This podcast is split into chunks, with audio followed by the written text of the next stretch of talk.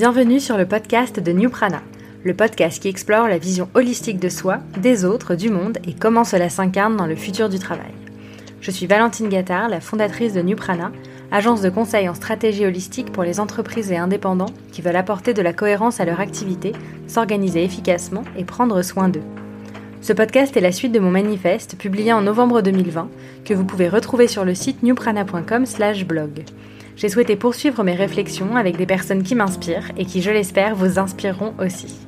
Nous parlerons ici de réconciliation entre soi personnel et professionnel, de futur du travail, d'organisation, d'épanouissement, de santé globale et de bon sens.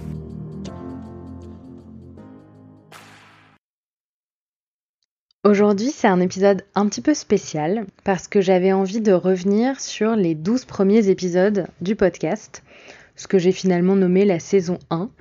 J'avais pas tellement prévu de faire des saisons, mais finalement, je me suis dit que c'était pas mal de regrouper les 12 premiers épisodes dans cette saison, sachant que j'ai donc commencé en février et que euh, je vais faire une petite pause estivale en bonne française que je suis. Et donc euh, ça reprendra euh, en septembre. Et donc j'avais envie de revenir sur les enseignements clés que je retiens de ces 12 premiers épisodes.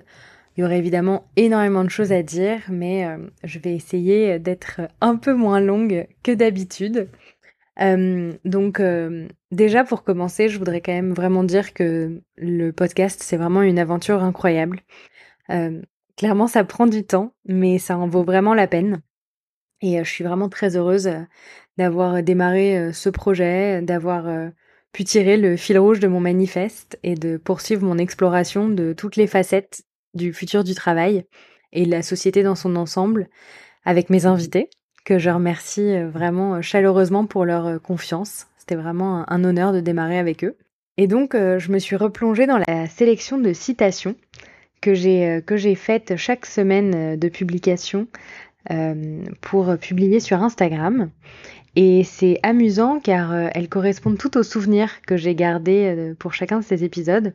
Alors bien sûr, euh, idéalement, j'aimerais pouvoir mettre en lumière de nombreux passages euh, de, chaque, euh, de chaque invité. mais bon, c'est aussi intéressant de, faire des choix pour, pour avancer. Alors j'avais envie de, de, revisiter ces citations avec vous aujourd'hui. Pour Laetitia Vito, qui a été ma première invitée, donc j'étais vraiment ravie de démarrer avec elle car pour ceux qui ne la connaissent pas, c'est vraiment la référence pour le futur du travail. La citation que j'ai sélectionnée pour, euh, pour Laetitia est la suivante. Au mot alignement, je préfère la métaphore de la marche, car chaque pas est un déséquilibre et chaque pas est l'invention d'autre chose, d'un nouvel équilibre. C'est la définition du mouvement et même de la vie. Donc, en plus d'avoir repris euh, dans presque tous mes épisodes la phrase de Laetitia pour demander à mes invités s'ils se sentent eux-mêmes partout où ils vont, j'ai aimé dès le premier épisode cette remise en question du mot alignement que l'on voit partout et que j'utilise moi-même, hein, je le reconnais. Euh, je suis en, grande réflexion sur les enjeux de choix de vocabulaire à notre époque. J'en parle d'ailleurs dans l'épisode de Julie Artis, euh, Génération CHO, dans lequel elle m'a, elle m'a invité. Et je trouve assez passionnant d'essayer de comprendre pourquoi un mot fait son apparition plutôt qu'un autre, et surtout pourquoi il reste. Et hum, donc je suis en train de préparer euh, justement euh, pas mal de réflexions euh, là-dessus. Donc ça ce sera pour bientôt. Et hum, donc avec Laetitia, d'emblée, nous avons pu être questionnés sur nos choix de mots, de concepts. Et j'ai beaucoup aimé ouvrir le bal avec ces notions de mouvement et d'équilibre. Parce que je crois qu'elle porte en elle le sens profond de ma démarche et de nos transformations collectives. Alors on continue avec Alexis Minkela dans l'épisode 2 qui nous dit Il y a quelque chose qui ne ment pas, c'est ton corps. 80% du temps, quand je me lève le matin, je suis hyper content car je sais qu'il va se passer plein de choses stimulantes dans ma journée et ça me donne un boost d'énergie. Alors Alexis est devenu une référence dans le monde des freelances et j'ai aimé qu'il mette en lumière l'importance de l'énergie instinctive du corps. Je parle souvent de l'influence des indépendants sur le monde du salariat, et c'est aussi comme ça que j'ai développé Nuprana, et mettre l'accent sur l'importance d'écouter les indicateurs de son corps pour évaluer son ressenti par rapport à son travail est indispensable. Quand on est indépendant, on prend particulièrement conscience que notre corps est notre outil, notre vaisseau, et on a besoin d'en prendre particulièrement soin. Et le fait de se sentir stimulé au quotidien est forcément réjouissant. Un acupuncteur que j'avais consulté il y a quelques années m'avait parlé de somatopsychologie. On connaît tous les troubles psychosomatiques, quand les pensées influencent le corps, mais le chemin peut se faire dans les deux sens, et certains pensent que c'est même plus souvent l'inverse. Ce, serait donc les organes qui perçoivent une émotion et envoient un signal au cerveau. En cas de burn-out d'ailleurs, le cerveau est souvent prêt à continuer, mais c'est le corps qui dit stop. Alors pour tous, écouter son corps et ses signaux est essentiel. Et pour moi qui n'ai que le mot holistique à la bouche, et pour tout, et pour qui tout doit être envisagé dans sa globalité, j'ai aimé cette approche. On continue avec Grégoire Bois, qui nous dit Je commence à me sentir enfin moi partout où je vais, et c'est en grande partie grâce à Coop et aux personnes que j'ai rencontrées avec ce projet. Alors on retrouve déjà ici la phrase de Laetitia que j'ai citée plus haut. Et avec Grégoire, l'idée de communauté est apparue comme essentielle et liée à la réalisation de soi. J'ai trouvé formidable que Grégoire nous partage son sentiment d'être lui-même grâce à la concrétisation de son projet, grâce aux personnes qu'il a rencontrées dans cette aventure, et comment cela a influencé les autres paramètres de sa vie.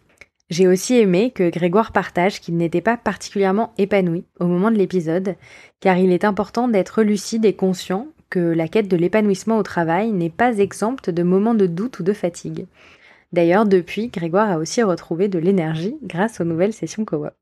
Dans l'épisode 4, avec Samuel Métias, il nous a rappelé quelque chose d'important, qui est on a encore un gros travail de communication à faire sur le bien-être au travail. C'est rare qu'un gisement de croissance aussi important ne se fasse pas au détriment de l'humain, mais à son avantage. Et pourtant, on n'y va pas massivement. Au moment où Samuel a fondé la Happy il y avait encore un travail d'évangélisation à faire auprès des entreprises. Et grâce au Covid, si je puis dire, cette phase a été accélérée. Et aujourd'hui, c'est devenu un indispensable. Cependant, il y a encore beaucoup de marches à gravir et il était important que Samuel nous le rappelle dans cet épisode. Cette notion de croissance à l'avantage de l'humain est absolument primordiale et essentielle pour les réflexions à mener autour du futur de notre espèce. Depuis cet épisode, je suis devenue présidente de la Hapitech et je crois très fort au potentiel de développement de l'association, aux transformations possibles grâce à nos membres et notre équipe. On continue avec Éléonore Blondeau, dont la citation que j'avais gardée est la suivante. Je n'ai pas le sentiment de travailler, j'ai surtout l'impression de prendre du plaisir tous les matins, d'avoir des super moments de collaboration, de développer des projets, de faire avancer des personnes, des projets ou la société dans son ensemble. Comme Alexis, Eleonore a souligné la notion de plaisir et d'énergie. La combinaison de ces différentes activités, son engagement pour la planète, ont permis à Léonore de se sentir profondément bien avec elle-même et de construire un équilibre qui a du sens pour elle. Avec beaucoup d'authenticité, elle nous a aussi livré ses succès et ses rebonds après un échec particulier. Encore une fois, on est dans le mouvement, dans l'exploration. Après, avec Anne-Sophie Moreau, on a parlé de philosophie. Et la citation est la suivante. Les entreprises se rendent compte qu'on ne peut plus avoir des individus scindés entre leurs aspirations éthiques profondes et un mois du travail qui n'applique que des règles et des process de manière aveugle et qui est incapable de sentir lorsque le monde est en train de changer. Il était pour moi essentiel d'aborder l'importance de la philosophie et de ce qu'elle peut apporter pour éclairer nos évolutions. Et j'ai adoré la façon dont Anne-Sophie nous en a parlé. Revenir à des principes écrits il y a des siècles pour nous accompagner est fascinant. Et avoir l'expertise d'Anne-Sophie sur les mutations du monde du travail et nous permettre de comprendre à quel point celles-ci sont nécessaires en fait un épisode pivot. Aussi, la réaction d'Anne-Sophie à ma question sur la réconciliation entre ces identités était très intéressante. Anne-Sophie n'était pas à l'aise avec ma formulation. Elle m'a donc répondu en me disant qu'elle n'était en tout cas pas aliénée au travail. On revient ainsi à mes histoires de vocabulaire, et évidemment, j'ai eu envie de creuser beaucoup plus loin, donc je suis en plein dans un documentaire d'Arte sur Marx et le capitalisme, et quatre livres d'Artmut Rosa sur l'accélération et la résonance. Bon, je manque de temps, mais je, mais je me soigne par rapport à tout ça. Et je reviendrai bientôt là-dessus avec un article, évidemment. Après, j'ai discuté avec Samuel Durand, qui est explorateur du Future of Work, et il nous dit Le Future of Work concerne tout le monde. Il y a énormément de leviers pour avancer. Au-delà du télétravail, on peut imaginer l'avènement du management fondé sur la confiance et l'envie sincère des entreprises de se soucier du bien-être de leurs collaborateurs. C'était important d'aborder avec Samuel le fait que les transformations du travail ne soient pas réservées aux métiers de service, aux métiers télétravaillables, ou à certains privilégiés. Parce que le futur du travail va bien plus loin que le télétravail. L'hybridation géographique est bien sûr un facteur très important, et surtout celui qui a été le plus mis en avant avec la pandémie, mais il est important de considérer tous les aspects qui rentrent en jeu et qui peuvent s'appliquer à tous. Les notions de vision globale, de confiance, d'autonomie, de responsabilité, d'empathie, de compréhension de son rôle sont indispensables. J'imagine que Samuel continuera à en parler dans la suite de son documentaire Work in Progress, dont le titre si pertinent euh, nous rappelle, comme le disait également Samuel dans l'épisode, que nous sommes au tout début de ces transformations. D'ailleurs, par rapport justement au bureau, on continue avec Camille Rabineau qui nous dit J'ai la conviction que le travail, pour ceux pour qui ce sera possible, va se recentrer sur un aspect très émotionnel plutôt que sur une activité précise. Et ce qui m'intéresse, c'est de réfléchir à la place sociétale du bureau et au rôle du mode de vie urbain, avec son espace public partagé et sa possibilité de mixité, qui en fait un terreau de rencontre. Ma conversation avec Camille était très éclairante sur le rôle du bureau en tant que tel et sa place au sein de la société et dans la ville. De comprendre tous les enjeux soulevés par la place centrale ou non du bureau est essentiel pour mieux saisir notre rapport au travail. Et j'aime l'idée d'émotion associée au travail, et c'est clairement ce vers quoi on tend. Et l'épanouissement apporté par une ou plusieurs activités est évidemment central dans les réflexions que nous menons. Ensuite, avec Aurélia Dupasquier, on a abordé la parentalité. Et Aurélia nous dit Aujourd'hui, la parentalité est un sujet politique, ainsi que l'accouchement, la grossesse, le postpartum. C'est devenu un domaine légitime alors que ça relevait du privé et de l'intime. Et les entreprises commencent à comprendre qu'il y a des enjeux majeurs à résoudre dans ce domaine. mon manifeste démarrant par un parallèle avec le monde de la naissance et la surmédicalisation de l'accouchement en lien historique avec l'avènement du Fordisme, il était bien sûr essentiel pour moi d'aborder ce sujet dès mes premiers épisodes.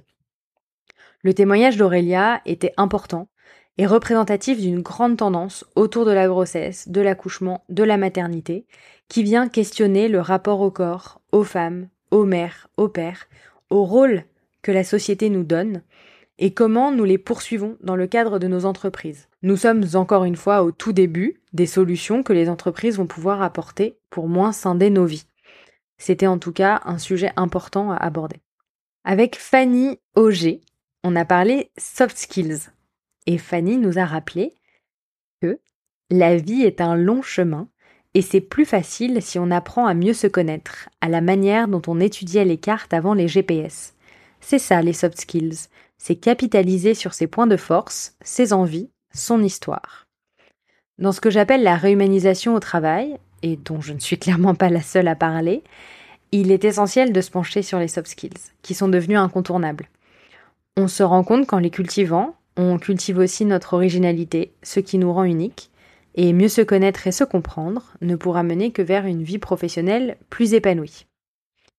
Il y a d'ailleurs un lien avec l'épisode de Mélodie Ardouin qui suit et qui nous dit On ne part plus des cases pour faire rentrer des humains dedans, mais on voit comment on va créer quelque chose autour des humains. Et c'est très bénéfique. Quand on peut être soi-même sans avoir peur du jugement de l'autre, on est meilleur au travail. L'épisode avec Mélodie rejoint donc celui de Fanny en parlant de diversité cognitive, d'hypersensibilité, on construit ainsi un monde du travail beaucoup plus cohérent avec les personnalités qui composent réellement le monde. Ne plus se conformer à un cadre figé qui peut broyer et rendre malheureux, voire malade, et finalement une vraie petite révolution. Et enfin, l'épisode 12 avec Grégory Pouy qui nous parle de Vlan en nous disant Vlan est aussi une réponse à des médias et des réseaux sociaux qui nous font avoir des réponses très binaires à des questions qui sont extrêmement complexes et je voulais revenir dans la complexité de manière simple. Donc Vlan, c'est le podcast de Grégory Pouy et je suis vraiment heureuse d'avoir clôturé cette première saison avec lui car cet épisode aborde les nombreuses facettes des réflexions nécessaires pour le monde de demain. En plus de nous parler de vision holistique, de l'importance de la place du féminin et du rôle majeur des entreprises pour la société et notre espèce, j'ai aimé cette idée d'aborder des sujets complexes de manière simple, car c'est ce que j'essaie de faire également, et l'importance de la nuance, de l'équilibre, de la recherche de points de vue différents me tient à cœur. Donc si on résume, on a le mouvement et l'équilibre, les indicateurs du corps, l'importance de la communauté, la croissance au profit de l'humain, l'engagement pour la planète, la puissance de la philosophie, le choix du vocabulaire, la non-aliénation, les principes pour le futur du travail au-delà du télétravail, la place du bureau dans la ville, la parentalité comme sujet politique, les soft skills, la diversité des profils, les multiples facettes des questions complexes de l'évolution de la société et la nuance. Que pensez-vous de toutes ces notions? Comment avancez-vous dans vos réflexions sur le futur du travail, sur le sens à donner à toutes ces transformations auxquelles nous assistons et dont nous sommes surtout acteurs? La transformation étant résolument collective, j'ai hâte d'échanger avec vous et d'avancer ensemble. N'hésitez pas à me suivre sur les réseaux sociaux, les liens sont dans la description de l'épisode, et à m'écrire à valentine at newprana.com. Je serai absolument ravie d'avoir vos commentaires sur tous ces sujets. On se retrouve avec de nouveaux invités en septembre et d'ici là, je vous souhaite un très bel été.